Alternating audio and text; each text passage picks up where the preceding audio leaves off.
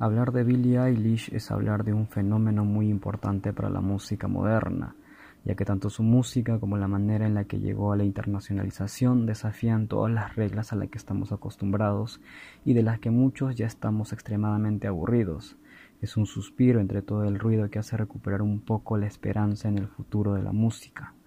¿Por qué? Bueno, en este podcast voy a hablarles de su arte y de por qué se merece tanto su éxito comercial como el ser tan aclamada por la crítica, por el cual me enfocaré en cuatro puntos, música, crecimiento orgánico, depresión e imagen. La música de Billie Eilish es música que suena suave, íntima y honesta, con temáticas oscuras que juegan mucho con recursos musicales que están en desuso porque ya no están de moda, sobre todo Muchas de las armonías o sucesiones de acordes están muy cercanas a la música de los 50, de los 60. Podemos escuchar incluso armonías muy típicas de los estándares de la época dorada del jazz. El pop de los 90, que cayó en desuso en los 2000, están presentes todo el tiempo, pero mezclado con hits modernos de trap y de hip hop Incluso en algunos temas es conocida por su sonido minimalista, donde deja el apabullamiento del sonido moderno y solo se lanza con acompañamientos de piano guitarra. Billy dice que odia la idea de tener la necesidad de ponerle etiquetas a la música y encasillarse en géneros. Ella no quiere ser parte de ningún estilo ni de ninguna movida y esto me hace preguntarme a qué género pertenece su música realmente y es muy difícil definirlo porque suena una mezcla de toda la música que tanto ella como su hermano crecieron escuchando, creando algo que simplemente suena. Ahora, si hay que darle a alguien el mérito del proyecto musical de Billy es sin duda Phineas, su hermano mayor, quien es un genio como productor musical y es el perfecto complemento para el enorme talento de Billy. Ambos funcionan como un dúo impecable, al ser tan jóvenes, influyen en la manera en la que éste para hacer música porque la verdad la rebeldía adolescente de no seguir las reglas ni hacer caso omiso a los adultos es una de las razones por las que su música suena tan bien. La música por muchos años lleva cada vez haciéndose más y más ruidosa como estrategia comercial, para que cada sencillo se destaque entre todo el ruido como un montón de canciones gritando para que les presten atención. Entonces la producción musical empezó a enfocarse en el volumen, y que todo suene grande y maximalista, y los momentos tranquilos y espaciados son muy rara veces usados por temor a perder la concentración de los oyentes. Y lo que pasó con Billy es que utiliza el silencio como parte de su movida y no tiene miedo a usarlo. Y ni de hablar de su forma de cantar, esta te susurra al oído creando una sensación de intimidad que no se encuentra en otra música grabada por grandes estudios. Y es que hasta si la comparamos con Lana del Rey, que es música bastante lenta y espaciada, y pues para algunos hasta aburrida, podemos escuchar en sus canciones que aún así esta música está producida para que suene gigante y bombástica. Incluso en las canciones más movidas de Billy es posible sentir esa intimidad y la razón de esto es que toda la música la graban desde la intimidad de la casa donde crecieron. Esto hace que sea inevitable que capturen esta sensación de estar escuchando a los adolescentes experimentando juntos todo tipo de sonidos sin tener a un grupo de 20 escritores y 10 productores lanzando ideas como podemos ver en los créditos de los discos de pop que se graban actualmente. Tanto ella como Phineas se merecen un reconocimiento por el efecto que tuvieron sobre la música pop y le dieron una vuelta a ese paradigma donde tenía que ser súper brillante o artistas lindos o lindas, mega arreglados, con producciones absurdas y canciones clichés. Para bien o para mal, como lo quieran ver, cambiaron ese estándar hacia algo más tranquilo, más oscuro, más íntimo, más relacionado para las nuevas juventudes y que probablemente se puede volver el nuevo estándar. Ahora bien, el crecimiento orgánico como artista es un tema que muchos debaten, ya que su primer gran éxito, Ocean Eyes, fue una canción que grabó en su casa y subió a SoundCloud, esperando que tal vez la escuchara su círculo de 20 amigos, algo así,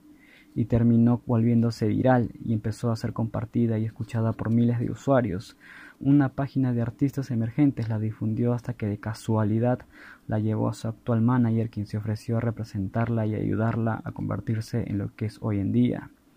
En Estados Unidos últimamente se está usando bastante un término que es el de industry plant,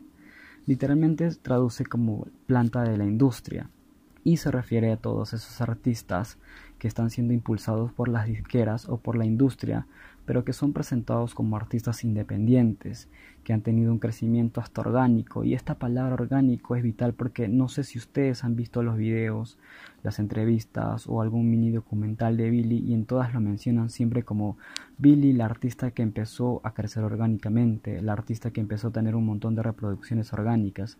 Pero ¿por qué hacen esto las disqueras? La verdad es que para ellos el retorno de la inversión es mucho más grande cuando empiezan a crecer a un artista desde cero y lo vuelven la próxima estrella, cosa diferente a cuando firman un artista ya posicionado. Entonces lo que hacen es que empiezan a invertirle mucho en marca, imagen, en publicidad, marketing, lo que sea, pero a la vista del público siempre intentan que se vea como alguien que está creciendo orgánicamente, y esto se debe a que los jóvenes siempre les cautiva más un artista que se muestra como muy honesto, que está creciendo desde abajo, que vive en las mismas condiciones que ellos. De esa forma siempre le empiezan a apropiar más. Si a uno a los 17 años le pintan a un artista que hace música muy auténtica, que vivía de pronto en un lugar muy similar al de uno, pues uno siempre va a generar cercanía con ese artista. Y en el caso de Billy, sí me parece muy extraño que ya la hayan firmado teniendo solo una canción al aire, que ni siquiera compuso ella. Y además toda su familia ya trabaja en la industria, los papás son actores y compositores, el hermano es actor, incluso tenía un proyecto musical que no tuvo ningún impacto pero claro, esto no quiere decir que me parezca que ella no tiene talento. De hecho, me gustan varias de sus canciones y por más dinero que se le emita a un artista, si no tiene buenas canciones o no conecta, pues va a quedar en el olvido. Finalmente, bajo la producción de Phineas, terminaron sacando un disco bastante sólido, con buenas críticas y que incluso los llevó a ganar 5 Grammys. Pienso que aunque no sería gigante sin el impulso de una disquera, creo que alguien lo hubiera descubierto tarde o temprano. Billie Eilish se volvió una gran influencia para millones de adolescentes y jóvenes en todo el mundo, saltando a la fama cuando apenas tenía 14 años de edad. Su forma tan particular de vestir y su sonido tan suave y oscuro no pasan desapercibidos fácilmente, ni tampoco pretenden hacerlo pero además de su destacable estilo, lo más llamativo de este artista es el mensaje que pretenden transmitir. A pesar de su corta edad, muchas de sus canciones y videoclips retratan temas muy serios como la depresión, el suicidio o la baja autoestima. Aquí Billy transgrede la idea del autor de canciones a la que estamos acostumbrados. Esta idea de que el autor de canciones solo puede hablar de sí mismo es una costumbre relativamente moderna ya que por muchos siglos las canciones contaban historias con personajes mágicos, cuentos, mitos y leyendas. Ella sabe muy bien esto y no se limita a hablar de ella misma y escribe canciones desde los zapatos de un asesino, desde los zapatos de alguien a quien ella lastimó en el pasado o simplemente cualquier cosa que se le venga a la cabeza. Ella se dio cuenta de que no es necesario narrar tu propia experiencia para crear arte y no es necesario haber tenido una vida oscura y dramática. Para escribir canciones que son oscuras y dramáticas es una maldición. En el efecto es aprender del pasado. La verdad esto me parece fascinante porque me recuerda ese momento de la adolescencia lleno de energía y ganas de crear cosas sin preocuparse porque van a tener éxito o no, o sin preocuparse por hacer dinero. Y es que después de los 20 empezamos a hablar de los passion projects, es decir, como esos proyectos que hacemos generalmente en nuestro tiempo libre, como un hobby como para obtener algún tipo de beneficio interno personal, como para llenarnos como personas, pero sin buscar un beneficio económico o estratégico. Pero cuando uno es niño, todos los proyectos son passion projects, y bueno, esto se va volviendo más difícil cuando uno crece. Uno de los objetivos en mi vida es mantener esa mentalidad en mi adultez y abordar todo lo que hago con esa misma pasión y ganas de experimentar sin importar qué puedo ganar a cambio. Creo que eso es precisamente lo que más le falta a la industria de la música, que sea menos industria y seamos más niños. Este es el tipo de arte que termina resonando con mucha gente y trascendiendo una moda o subcultura o vida porque se puede percibir su honestidad y puede terminar convirtiéndose en algo muy grande y ahí se llegarán las grandes disqueras al ataque, pero en ese caso dejarán al artista hacer lo que se le dé la gana porque esa sería la fórmula comprobada para el éxito, dejar al artista libre para que juegue. Aunque no yéndome mucho del tema, Billy dijo que sufre de depresión desde que era muy chica y esta se intensificó mucho más después de que en una clase de hip hop avanzado se haya lastimado gravemente su cadera, viéndose obligada a renunciar a su gran sueño de ese momento, que era convertirse en una bailarina profesional. Al no poder seguir practicando su hobby, empezó a escribir canciones y a componer música. Una de sus canciones más populares se llama I Don't Wanna Be You Anymore y en el estribillo presenta una frase que ella le dedica a su propio reflejo en el espejo. No quiero ser tú nunca más, algo que es bastante fuerte y más considerando que en una entrevista dijo que nunca había dicho algo tan honestamente. Si bien puede que no tenga que ver con sus propias experiencias personales, o eso espero, de alguna manera en esos personajes que adopta para escribir sus letras debe proyectar sus propios problemas e inseguridades, aunque con un poco más de exageración. Si nos fijamos en las estrellas pop más conocidas de los últimos años, vamos a notar un gran contraste con ella, no es muy usual que en este tipo de música más mainstream se hablen de trastornos mentales o de cosas tan profundas. Si a eso le sumamos su sonido tan calmado y suave y hasta su forma de vestir con ropa holgada que deja su cuerpo en segundo plano, tenemos como resultado a un artista que dentro de lo más comercial de este momento se destaca de los demás y aporta algo diferente. Y sí, ya sé que figuras como Kurt Cobain ya hablaban de estos temas en sus canciones y de una manera mucho más cruda, esto no es nada nuevo y de hecho es muy difícil que alguien aporte algo 100% diferente a esta altura. Pero si consideramos a los cantantes actuales que apuntan a este tipo de target de adolescentes, no podemos negar que Billy puso algo sobre la mesa que quizás no estábamos teniendo en cuenta hace tiempo. Probablemente por su corta edad o por prejuicios de la gente me sorprendió ver que muchas personas le acusan de tener una falsa depresión